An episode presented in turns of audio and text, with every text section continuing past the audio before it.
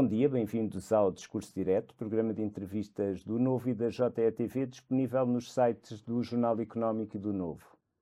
O nosso convidado desta semana é o vice-presidente do PSD, Miguel Pinteluz, igualmente vice-presidente da Câmara de Cascais, cujo passagem pelo efêmero 20 Governo Constitucional foi recordada nos últimos dias, após o ex-ministro socialista Pedro Marques o acusar de ter passado, autorizado uma carta conforto para a privatização da TAP lesiva dos interesses do Estado, o que foi prontamente negado pelo próprio da gestão da transportadora aérea que está a ser alvo de inquérito parlamentar iremos falar, mas sobretudo da situação política e das perspectivas do PSD voltar a ser governo.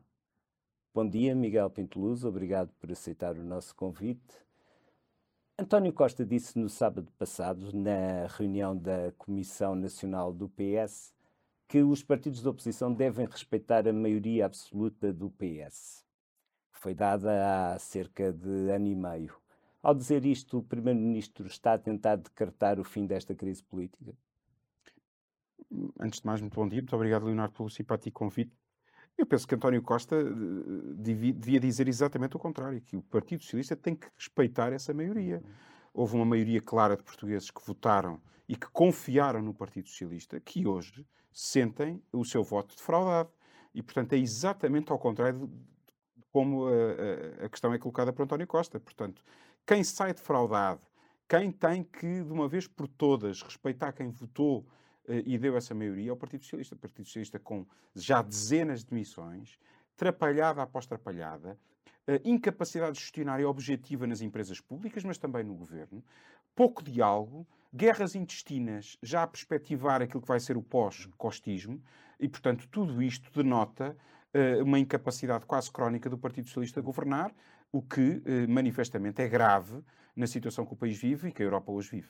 Nós estamos a gravar este programa na terça-feira. Há cerca de minutos, Hugo Soares desafiou António Costa a admitir João Galamba. A admissão do Ministro das Infraestruturas é suficiente para terminar este episódio ou os problemas do governo são maiores, são mais abrangentes? são mais abrangentes que esse. Infelizmente, a história diz-nos que não chegam estas demissões e, portanto, eu temo que seja necessário algo mais profundo. Aquilo que o PSD já disse várias vezes, é preciso um governo a governar e um primeiro-ministro a liderar esse governo. Que, coisa que hoje não temos e com demissões ou com pequenas uh, alterações cosméticas não chega, não é suficiente, não é necessário e suficiente para uma governação tranquila uh, uh, e de médio e longo prazo, como seria desejável numa maioria absoluta. E com ímpeto reformista, coisa que também não vemos num, num governo de maioria absoluta, paradoxalmente. E, portanto, quando têm todas as ferramentas que podiam uh, uh, alicerçar todas as políticas transformadoras da sociedade portuguesa e, e, do Estado português, não o fazem, fazem exatamente o contrário, põem o Estado ao serviço do Partido Socialista, o Partido Socialista ao serviço uh, dos, seus, dos seus militantes, dos seus próprios interesses, e isso é manifestamente pouco. pouco sentido de Estado, pouco sentido estratégico que o Partido Socialista revela. E, portanto, parece-nos que, mesmo com a admissão de Galamba, não chega, é preciso ir algo uh, mais além, é preciso uma reformulação de políticas, é preciso redefinir políticas, estratégias e equipas. Hoje, o Partido Socialista perdeu o poder de convocatória na sociedade civil, não é capaz de mobilizar os setores mais dinâmicos, não é capaz de mobilizar já para o seu, para o seu governo, já se percebeu no atual governo, quando se fechou no núcleo mais restrito político do Partido Socialista, a sua incapacidade de ir buscar à sociedade civil quadros de relevo. Uh, e os quadros de relevo que trouxe, como é o caso uh, da Ministra uh, do Ensino Superior ou o Ministro da Economia, relega-os para segundo plano, distrata-os, trata-os mal, mais uma vez colocando sempre os interesses partidários, ideológicos, à frente dos interesses do país. E por isso vemos hoje o Ministro da Economia como um peixe fora d'água, que não se sente nitidamente parte desta equipa. Vemos uma Ministra da Ciência que também uh, uh, percorre o seu caminho, desligada, por exemplo, do, do, do, Ministro da Educação, que tem uma agenda ideológica muito vincada e que hoje a escola pública não é capaz de garantir aos portugueses igualdade de oportunidades, nem, nem o tão esperado elevador social. E, portanto, hoje, infelizmente, eu que sou um otimista militante, uh, vejo ainda muitas nuvens no horizonte deste governo. Essa incapacidade de ir buscar figuras à sociedade civil pode explicar o facto de João Galamba não ter sido não ter saído do governo logo? Pode ser uma das explicações. Eu, eu próprio, na altura, o disse, uh, uh, porque António Costa hoje sabe que cada figura, cada cara que cair, vai ter uma dificuldade enorme uh, de substituir essa cara, essa figura, esse lugar no governo, no elenco governativo. E, portanto, António Costa hoje sabe que está absolutamente encurralado, não terá muito mais balas uh, no revólver para serem disparadas e, por isso, ou desta vez acerta, ou uh, será irremediável o fim do atual governo. Uhum mesmo tendo em conta que a situação entre Espanha e Portugal não é, não é totalmente igual, eh, estamos a falar, eh, no caso de Espanha, as eleições foram antecipadas, mas foram antecipadas apenas alguns meses. Houve realmente uma derrota do PSOE em autárquicas, não foram só sondagens. Uh, acha que António Costa teria a ganhar em submeter-se ao voto dos portugueses? Eu não faço a análise pelo António Costa, quer dizer, a política não pode ser feita porque se um político ganha ou perde. E ou Portugal? Portugal teria a ganhar? Não, tinha que ser Portugal. E eu acho que hoje Portugal ganharia uh, em ter uma clarificação, porque manifestamente aquilo que lhe disse, uh, o, o, o, governo perdeu a, tal, a, a, a tal legitimidade uh, dessa grande maioria que concedeu esta maioria absoluta a António Costa. Objetivamente, hoje vemos, não é preciso olhar para as sondagens, é preciso andar na rua e perceber que hoje os portugueses estão divorciados do atual Primeiro-Ministro e divorciados do atual Governo. Portanto, Portugal ganharia naturalmente com uma clarificação. Mas como o PSD tem dito, uh, como partido alicerce uh, uh, básico da democracia e do sistema democrático em Portugal, essa decisão caberá ao Sr. Presidente da República e a sua análise tem sido em prol da estabilidade e, por outro lado, a análise caberá ao próprio Primeiro-Ministro de uma autoavaliação que é necessária de perceber se é capaz ou não de convocar os tais melhores da sociedade para, para fazerem parte dos seus governos, do seu governo. Por outro lado, se ele próprio tem capacidade de ter mão uh, nesta confusão socialista de quem vai ser o sucessor de António Costa. E esse, sim, é o grande problema atual. Que António, uh, Pedro Nuno Santos hoje já está fora, já consegue ser atirador furtivo de fora para dentro. Lá dentro ainda estão alguns potenciais candidatos e há outros potenciais candidatos fora que também, como o Dr. Assis ou o Dr. Seguro, que continuam a, a pairar, e, ou o Dr. Beleza, e portanto há vários nomes hoje, e o Partido Socialista hoje, o Partido Social Democrata sempre foi pródigo em ter muitos nomes. Hum. Parece que é hoje é o Partido Socialista que tem esses muitos nomes à procura de substituir António Costa. E isso coloca instabilidade no partido, coloca instabilidade no governo e, inevitavelmente, temos instabilidade no país. Aquela autofagia que muitas vezes é apontada ao PSD está neste momento a ocorrer no PS? Parece-me que sim, parece-me objetivamente que sim. É uma boa análise daquilo que se está a passar hoje no Partido Socialista. Acredita que o registro mais vigilante, mais interventivo que foi prometido pelo Presidente da República pode mesmo garantir uma mudança de rumo na governação? Eu penso que sim, quer dizer, eu sou daqueles, como sabe, sou apoiante do atual Presidente da República, uh, vejo muita gente a criticar, mas vejo um grande apoio popular. E era isso que era preciso. Uh, nomeadamente, num governo de maioria absoluta, nós precisamos de um, de um, de um presidente que seja legitimado e com esse apoio popular necessário e suficiente para poder ser contraponto a um governo de maioria absoluta. E hoje temos um Presidente da República que é contraponto objetivo ao governo de maioria absoluta e consegue colocar algum, alguma água nesta fervura permanente uh, uh, uh, do Partido Socialista. E isso tem sido positivo. Um, agora, manifestamente, muitas vezes há aquela militância mais aguerrida do PSD ou das oposições que queriam que o Sr. Presidente da República dissolvesse ou não dissolvesse. A análise não pode ser feita assim. Clubisticamente tem que ser feita colocando sempre os interesses do país à frente dos interesses uh, particulares. E é isso que o Sr. Presidente da República tem feito e, do nosso ponto de vista, tem feito bem. Mas uma má instabilidade pode ser melhor do que uma boa. Uma má estabilidade pode ser melhor do que uma boa instabilidade? Uh, depende. Uh, os economistas costumam sempre responder que o depende. Eu, por acaso, sou engenheiro, sou mais objetivo. Mas também aqui tenho que lhe dizer que a resposta é depende. Depende das circunstâncias, depende das circunstâncias. Hoje Portugal não vive só, uh, uh, vive numa conjuntura europeia que também é volátil, que hoje vive uma situação que já não vivia há dezenas de anos, uma guerra, uma guerra brutal, com impactos também na economia, com impactos no ambiente, na sociedade. E Portugal hoje tem que viver neste contexto. Num contexto da Europa também em transformação, com movimentos populistas a crescerem, uh, e, portanto, e onde os partidos tradicionais, como o Partido Popular Europeu, o Partido Socialista Europeu, perdem força uh, nesse espaço quase hegemónico que tinham uh, no, no, no, firmamento europeu. isto tudo são variáveis que temos que colocar em cima da mesa e temos que perceber que vivemos num caldo de cultura diferente e por isso temos que ser ainda mais uh, um, rigorosos na análise para não colocarmos objetivamente uh, em causa os interesses, os supremos interesses nacionais. Incidentes como os que sucederam no Ministério das Infraestruturas ou a intervenção de sistemas de informação na recuperação de um computador, por muito, por muito graves que possam ter sido, correm ou não o risco de estar a fazer passar para segundo plano os problemas na saúde, na educação e na justiça em Portugal? Sabe que eu sou daqueles que, que, que entendo que, que, isso nunca passa para segundo plano. Uh, porque esses temas são primeiro plano da bolha.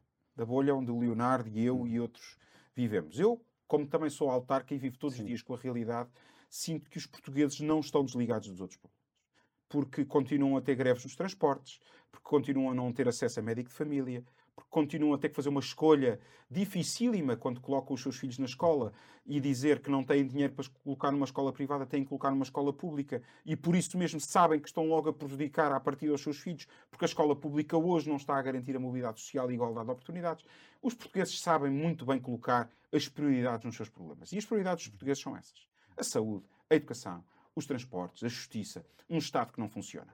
Uh, dito isto, claro que a bolha se entretém a debater a CPI, a debater o Pedro Nuno Santos, a debater o Pedro Marques, o Miguel Pinto Luz, uhum. o, o, Sérgio Monteiro e todos esses acontecimentos dos últimos sete ou oito anos à volta uh, dessa empresa uh, que para uns é absolutamente estratégica, para outros é só estratégia, estratégica, para outros é só uh, instrumental ou para outros não interessa nada. E, portanto, Uh, uh, eu o que eu digo é que para os portugueses, se calhar, interessa pouco. O que interessa aos portugueses é que se gastaram lá 3,2 mil milhões de euros uh, do dinheiro de cada um de nós, que podia estar a ser investido no SNS, podia estar investido na escola pública ou nos transportes. Isso é que eu acho que preocupa os portugueses. Tudo o resto é, nomeadamente, muita atenção da bolha e pouca atenção dos portugueses em geral.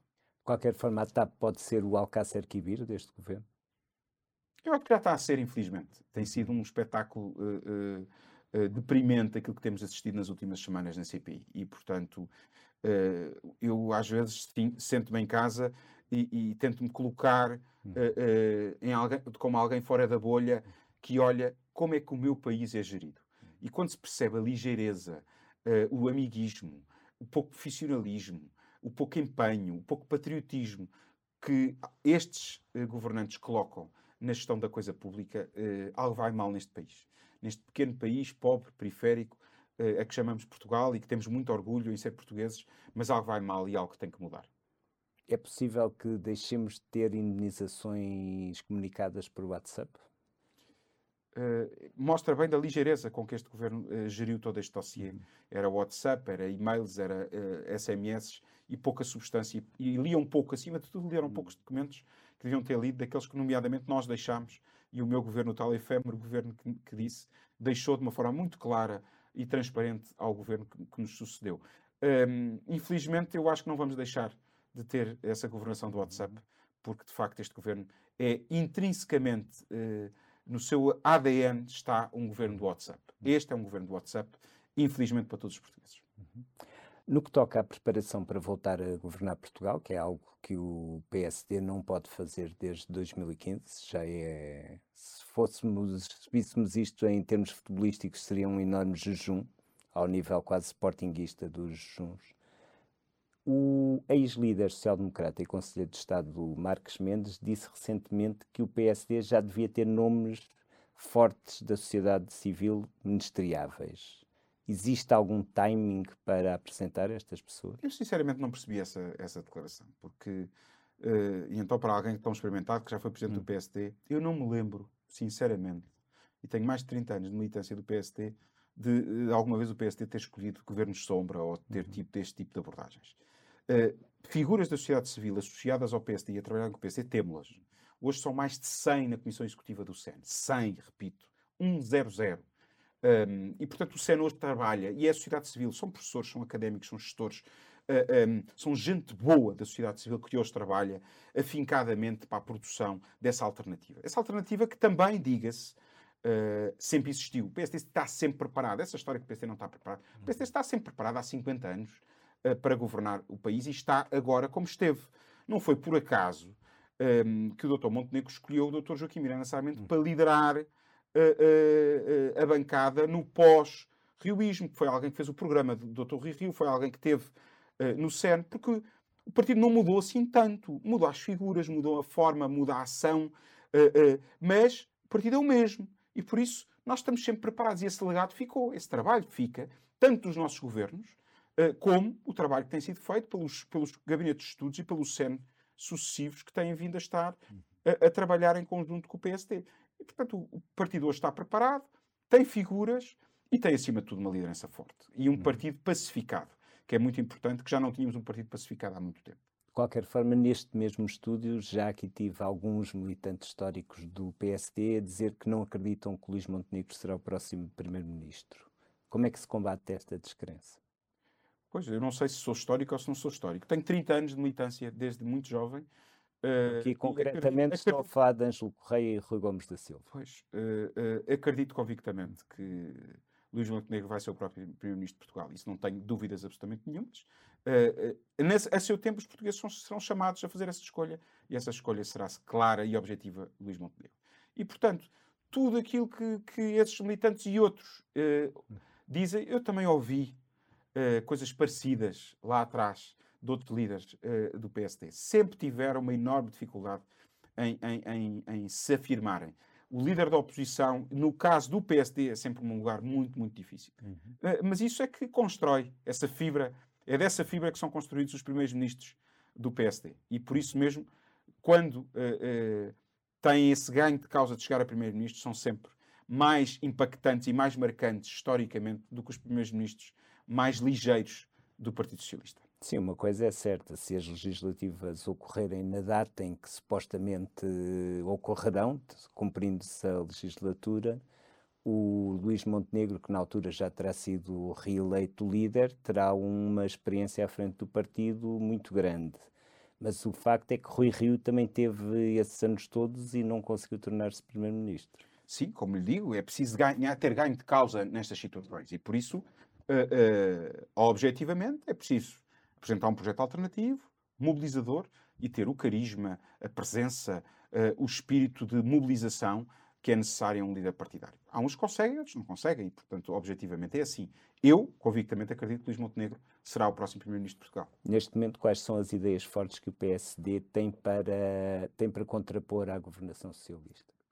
Variadíssimas. Isso podíamos agora uh, estendermos aqui o resto da, da entrevista. Mas, desde logo, veja, na área da habitação, o nosso projeto, que ninguém fala, foco absoluto no projeto do Partido Socialista. O nosso projeto é exatamente o oposto do Partido Socialista, respeito pela iniciativa privada, a, a, atuar sobre os mecanismos da economia real, no sentido de garantir a todos acesso à habitação que hoje uh, uh, não é possível, mas na educação também. Nós hoje nós não vivemos complexados à volta uh, desse bicho-papão que é o ensino privado versus o público, não temos essa, essa visão dicotómica Uh, uh, e, e, e, absolutamente dogmática entre esses dois mundos. Na área da saúde é a mesma coisa. Percebemos obje objetivamente que temos que trabalhar com o setor privado, que temos que trabalhar com o terceiro setor, coisa que o Partido Socialista esquece uh, profundamente.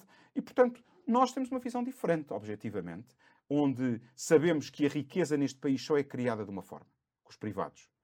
Uh, e são os empresários, são os empreendedores que criam essa riqueza, e que essa riqueza, só gerando riqueza, podemos redistribuí-la. Uhum. E depois, nessa redistribuição, à lá social-democracia uh, uh, do PSD, essa redistribuição tem que ser feita de forma criteriosa, de forma a gerir os recursos que estão, são escassos num país pequeno, pobre e periférico como Portugal, da forma melhor e mais ótima possível. Como é que se faz isso? Não esbanjando dinheiro uh, para cima dos problemas, antes pelo hum. contrário, percebendo que no SNS onde é que está a capacidade instalada e tirar partido dessa capacidade instalada. Se ela estiver nos privados, vamos recorrer aos privados, se ela estiver no público, recorrer aos, ao público, sem qualquer tipo de dogmatismos, uh, uh, nem perseguição, nem bichos papões ideológicos. O mesmo na educação. Uhum. Se uma determinada escola pública não é capaz de provir e de garantir a, a, a qualidade necessária, podemos recorrer aos contratos de associação que sempre, que sempre existiram, também existiram no tempo do Partido Socialista. Este Partido Socialista é que é um Partido Socialista radicalizado. Porque, repara, as PPPs na saúde, quem as criou foi o atual Ministro da Saúde, enquanto Secretário de Estado de Correio de Campos. Portanto, esse era o Partido Socialista moderado, do grande centão, que era capaz de ser reformista, uns com uma visão um bocadinho mais à esquerda, onde o Estado tinha um papel maior, e outros onde o Estado tinha um papel menor. Uh, mas era, havia essa visão de centro moderado que hoje o Partido Socialista abandonou esse centro para se radicalizar e tem posições absolutamente inexplicáveis à luz da história do Partido Socialista. Sim. Esse, esse foco na, no direito da escolha soa um pouco ao que é defendido por um dos vossos novos interlocutores, a Iniciativa Liberal. O, as conversas com a Iniciativa Liberal, há quem diga que são um pouco prematuras, mas deve-se começar a construir uma nova maioria com esta antecedência toda? Acho que devemos falar com todos os partidos uh, uh, uh, e, naturalmente, com aqueles que nos são mais próximos em termos ideológicos, em termos de, de forma de estar e na tal espaço moderado que falava há pouco. A Iniciativa Liberal é manifestamente um desses partidos e, portanto, como se sabe, nasceu de dentro sim, sim. do PSD e, portanto, é natural que haja esse diálogo. Outra coisa é dizer que se, se vamos coligados ou não vamos coligados, isso já ficou claro. Eh, eh, e, e, e, e, naquele, na sequência daquele almoço conhecido, ficou também claro quais eram as posições dos, dos dois líderes do, do, dos partidos. Agora, eh, repare, ainda assim, o PSD, sendo liberal na economia, é um, um partido social-democrata, onde acredita que o Estado tem que ter um papel e desempenha um papel não só uhum. do lado da regulação, não só do lado da fiscalização, mas de um lado da intervenção na áreas como a saúde e como a educação nós não abdicamos do papel do Estado na saúde e do papel do Estado na educação. Não temos uma visão ultraliberalizadora da economia e da sociedade. Antes, pelo contrário. Uh, uh, agora, não temos é qualquer uh, receio de trabalhar em conjunto, simbioticamente, uhum. com esse terceiro setor ou com o setor privado. não temos esse tipo de capricho ideológico. E isso difere-nos do Partido Socialista, mas também nos difere da uhum. Iniciativa Liberal.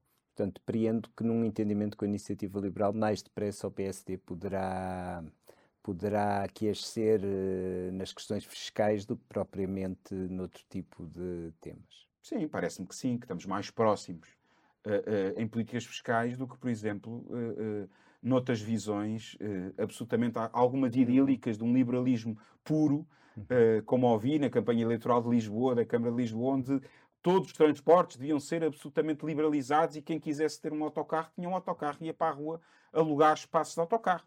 Essa visão uh, uh, do Estado anárquico, ultraliberal, manifestamente não é a nossa e estamos longe nos antípodas dessa visão.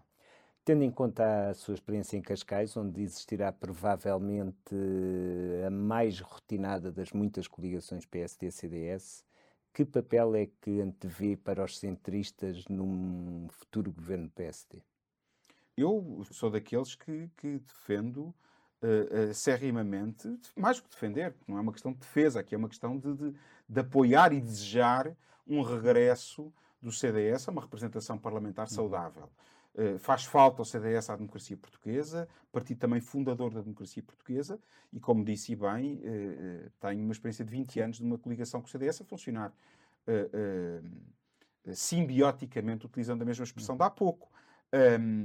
E, portanto, sou daqueles que, que espero, desejo que a liderança de Nuno Melo possa devolver ao CDS esse espaço, que é um espaço que lhe é devido historicamente, mas que em democracia eh, não existem heranças. Temos que, no dia de hoje, em 2023, garantir que continuam a merecer esse espaço. Espero que os portugueses uh, uh, lhe atribuam ao CDS esse espaço uh, merecido pela história, mas também merecido pelo presente, porque continua a ter quadros de excelente qualidade. Se tiver esse ganho de causa, naturalmente, que se numa grande coligação de direita, que seja necessária ou não, acho que o CDS poderá ter esse espaço. Historicamente é o partido natural para alianças do PSD. Sim. Regressando à atualidade, e já, já deu conta da sua opinião positiva da, da liderança da bancada parlamentar por Miranda Sarmento, acredita que as notícias sobre tensões no grupo parlamentar são exageradas? Que, também não fugindo às questões. Hum. Tensões devem existir. E não fujo a elas. Existem, objetivamente. Porquê? Porque o grupo parlamentar não é um grupo parlamentar que tenha sido escolhido pela atual direção. Agora, se me perguntar, a atual direção trabalha bem com o atual grupo parlamentar? Claro que sim. Eu tenho esse exemplo, por exemplo, na Comissão Parlamentar de Inquérito, que é uma área que, é uma área que, eu, que tutelada por mim na, na Direção Nacional, os transportes e infraestruturas. E, tenho, e na área da saúde a mesma coisa. E, portanto, agora, a bolha cria também situações artificiais dizer-se que agora o, o, deputado Luís Gomes ou o deputado Ricardo Leite saíram em divergência. Não saíram. Saíram duas questões. Aliás, o deputado Luís Gomes já o disse, vai viver para os Estados Unidos, uhum. e o deputado Ricardo Leite foi nomeado para um, para um lugar que muito honra ao país vai liderar uma organização internacional ligada às Nações Unidas uhum. uh, para a inteligência artificial na área da saúde. Isto muito honra o país e, mais do que honrar o país, honra o PSD. Portanto, dizer-se que isto são divergências e são. Uh, uh, olha, claro que fica a perder o grupo parlamentar perdendo um deputado como o Ricardo Leite. Sim. Fica a perder perdendo um deputado como, como Luís Gomes. Claro que ficou a perder. Agora, dizer-se que isso é fruto das divergências, falso. Agora, se existe, se existe essa dialética saudável, esse confronto, claro que existe, uhum. como em todos os grupos parlamentares, sempre existiu. Sempre, repito, é, é, não é novidade nos grupos parlamentares nem do PS nem do PSD. É uhum. É natural que um grupo parlamentar grande, nem todos pensem da mesma forma, a todos os dias, a todos os minutos, a todas as horas. E no que toca ao caso do deputado Pinto Moreira, é uma situação sustentável ele manter-se no grupo parlamentar, eh, não renunciar ao mandato sem passar a deputado não inscrito? O mandato, do ponto de vista legal, é dele. Sim. Do ponto de vista formal, pertence ao PSD. E por isso já foi claro uh, o sinal que o Dr. Montenegro, o Luís Montenegro deu. Uh, uh, e, e devo-lhe dizer aqui, como testemunho, foi uma decisão absolutamente intransigente do Dr. Luís Montenegro. Difícil. Trata-se, como se sabe, de uma pessoa próxima do Dr. Sim. Luís Montenegro. Eram amigos, fizeram um percurso político juntos. Mas mostra bem o caráter do, do Dr. Luís Montenegro. Portanto, mostra bem o caráter, quando se diz não está preparado, é este doutor Luís Montenegro, este Luís Montenegro, que eu conheço e que Portugal vai conhecer e que os portugueses vão conhecer cada vez melhor, que é absolutamente intransigente em questões de ética, de valores, de transparência da vida pública. Essa é a forma dele estar na vida. Vão tentar atacá-lo e ele está preparado para esses ataques. Uh, mas com esses ataques responde-se dessa forma como ele respondeu. Mesmo quando, são, quando toca aos nossos, somos absolutamente lapidares na decisão que tivemos que tomar e a Comissão Política Nacional tomou-a, uh, mas foi por indicação do Dr. Luís Montenegro e solidariamente tivemos todos ao lado, por unanimidade, à volta dessa decisão.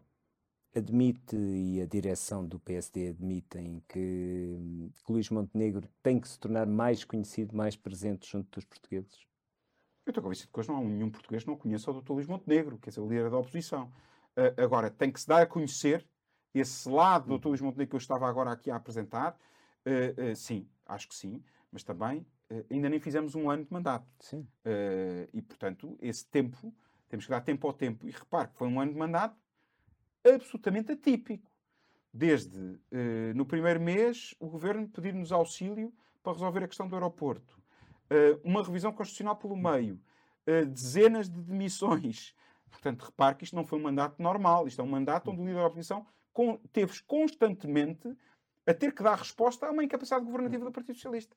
E isso uh, eh, um, ehm, obrigou a que a atenção tivesse num, em determinados assuntos em detrimento de outros. Uhum. E, portanto, teremos tempo para dar a conhecer esse, esse Luís Montenegro, uh, uh, que conhecemos aqui a espaços em situações específicas, onde nós podemos tirar o sumo do que é, que é o caráter, a estamina, o espírito, o patriotismo deste atual líder do PSD. Não é, não é caso inédito haver figuras fora do PSD que se autodenominam líderes da oposição. Aconteceu a Assunção Cristas e não, depois não lhe correu particularmente bem. Até que ponto é que o PSD deve temer que André Ventura seja visto por eh, parte do eleitorado como o líder da oposição? Eu acho que o PSD não tem que ter temor uh, do Chega ou do André Ventura. Uhum. O PSD é um partido grande da democracia, mas lá está, nós não vivemos da nossa história, vivemos do nosso presente e daquilo que projetamos para o futuro, e hoje estamos em condições de projetar presente e projetar futuro. Uh, e, e, vemos nas sondagens que o PSD está a ganhar uh, esse espaço, paulatinamente.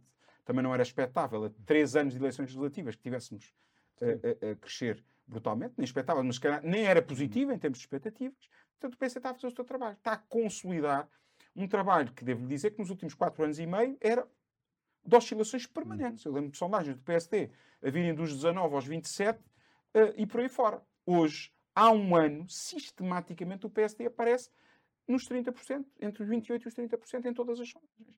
E, portanto, isto diz muito da solidez da atual solução governativa dentro do PSD. E, portanto, uh, uh, a seu tempo, uh, vai haver essa afirmação uh, uh, do Luís Montenegro enquanto líder da oposição, que hoje já é claro, uh, mas este epifenómeno extremista, populista do Chega é mais vocal, faz-se ouvir uhum. e, é, e, é, atrevido, dizendo que é o líder da oposição. mas contra isso, nós só podemos combater com moderação, com um projeto claro de alternativa, com esperança que temos que dar aos portugueses e com liderança. Sim. Que se estes ingredientes todos estiverem em conjunto, o Chega pode gritar, pode vocalizar, pode uh, ser mais histriónico, menos histriónico, que o PSD tem o seu rumo e não há nada que afete o rumo que o PSD está a traçar. Se o PP espanhol levar o Vox para a governação, isso será um embaraço para o PSD? Nenhum. O Vox já está na governação, não, não. Sim, sim, em algumas comunidades. Em algumas uh, províncias espanholas, como sabe. Uh, e, portanto, isso acontece pela Europa toda. Uh, na Finlândia, como sabe, também temos uhum. uma solução dessas. em Portugal, o Dr. Montenegro já foi claro que não quer fazer um governo com partidos extremistas ou com partidos extremistas, populistas, radicais. E, portanto, essa decisão já foi tomada. Os, esses partidos, se, se auto-intitularem ou se apresentarem políticas que se enquadrem neste, neste neste estereótipo lançado pelo Dr. Montenegro, estarão necessariamente afastadas de uma solução do PSD. E isso, no fundo, é, é a nossa gênese. Qualquer coligação será sempre liderada pelo PSD. Uhum. Mesmo as coligações com o CDS sempre lideradas pelo PSD. Sim, com uma, outra, com uma outra exceção num ou outro município. Sim, num ou outro município, mas as nossas coligações sempre foram assim. E, portanto, basicamente, eh, vemos desde o irrevogável que a liderança foi do PSD. Eh, eh, e, portanto, objetivamente, quem quiser fazer coligação com o PSD terá as nossas linhas vermelhas e terá uhum. a, a, nossa política e o nosso programa será, será sobreposto sobre todos os outros. Os outros que quiserem vir têm que se sujeitar às regras que o PSD ditará. Mesmo que isso implique o PSD não poder ser governo eu, eu digo-lhe uma coisa, não vou fazer essa análise porque eu, eu acredito convictamente, como lhe disse há pouco, que o PSD vai ser hum. governo e, portanto, eh, e vai, ter, e vai conseguir gerar à sua volta a maioria necessária e suficiente para governar.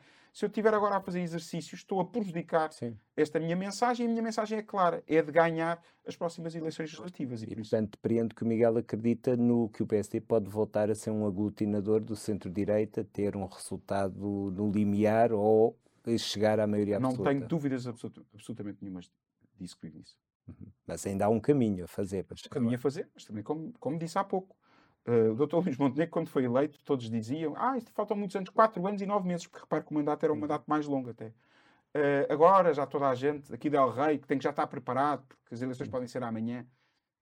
Calma, serenidade é, é precisa também. E em política, os timings são muito importantes e continuar a fazer os trabalhos, os vários trabalhos que são necessários. O SEN trabalhar, o acreditar trabalhar, os nossos movimentos, as nossas secções, as nossas distritais, a Comissão Política Nacional, o Grupo Parlamentar, são muitas pedras que têm que trabalhar em conjunto. E elas todas em conjunto vão construir esse castelo que conquistará novamente uh, a maioria uh, dos portugueses.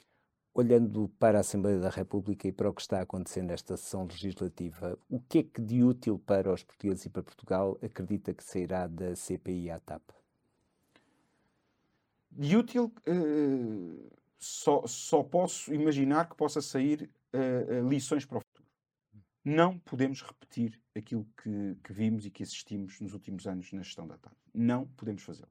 E, portanto, que sirva de lição, seja para governos do Partido Socialista, seja para governos do PSD, sirva de lição.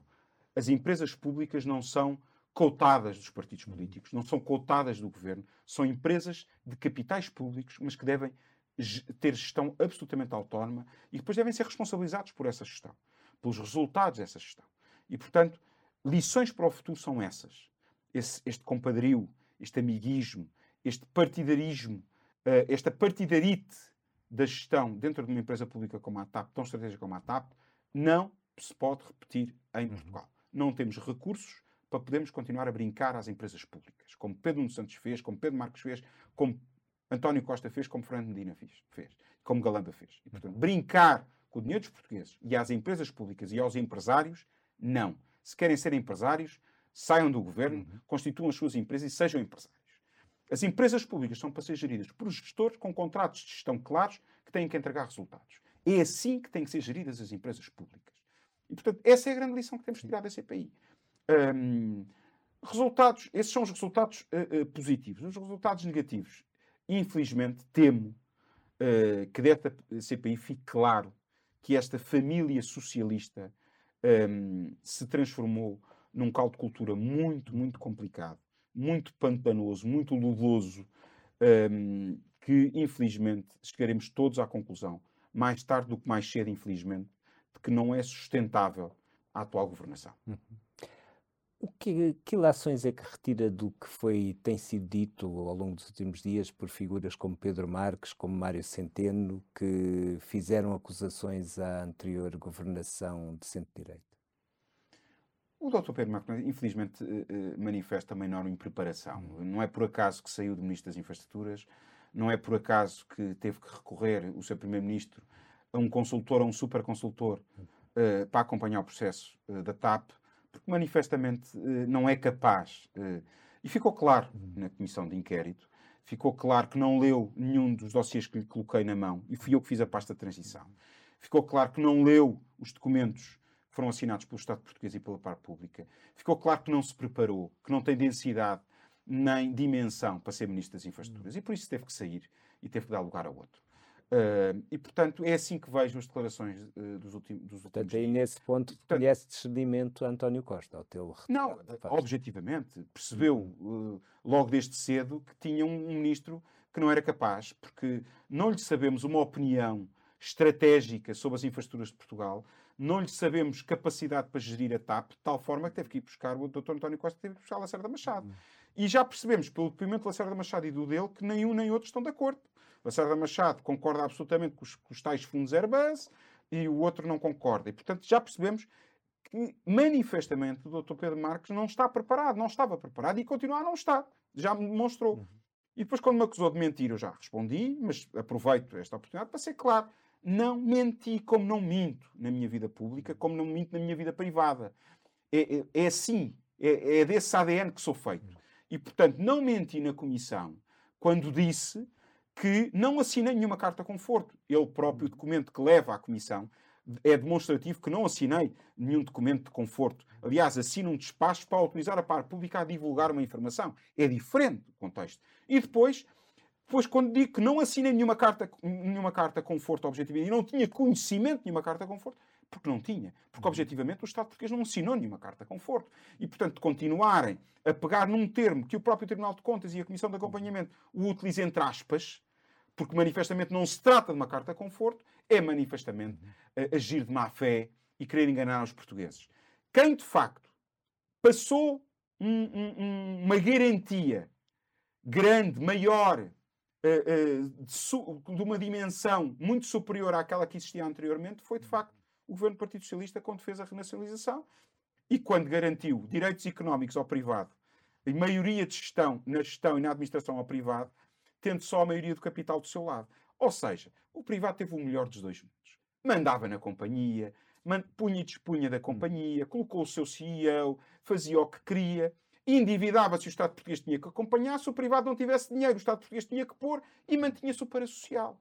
Foi por isso que tivemos que pagar 55 milhões, para evitar a litigância. E qual era a litigância?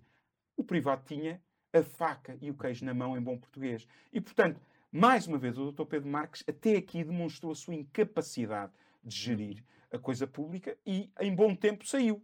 Infelizmente, uh, uh, não vieram melhores ventos a seguir e, e, conclu e, conclu e, concluímos o processo da TAP, como estamos agora a concluir, com 3,2 mil milhões de euros injetados. Mas é o que temos. É o que temos com este socialismo de vão de escada incapaz de gerir com a qualidade que hoje os portugueses exigiriam e os tempos exigiriam. E no que toca a Mário Centeno, ficou surpreendido de o ouvir dizer que não houve passagem de informação? Confesso, surpreendido fiquei, mas, mas, mas eh, porque eh, eu recordo da minha passagem de informação, foram uh, todos os dossiês foram passados, fichas foram feitas de todos os dossiês, todos os projetos, todos os, o, o, o, os dossiês que estavam em análise.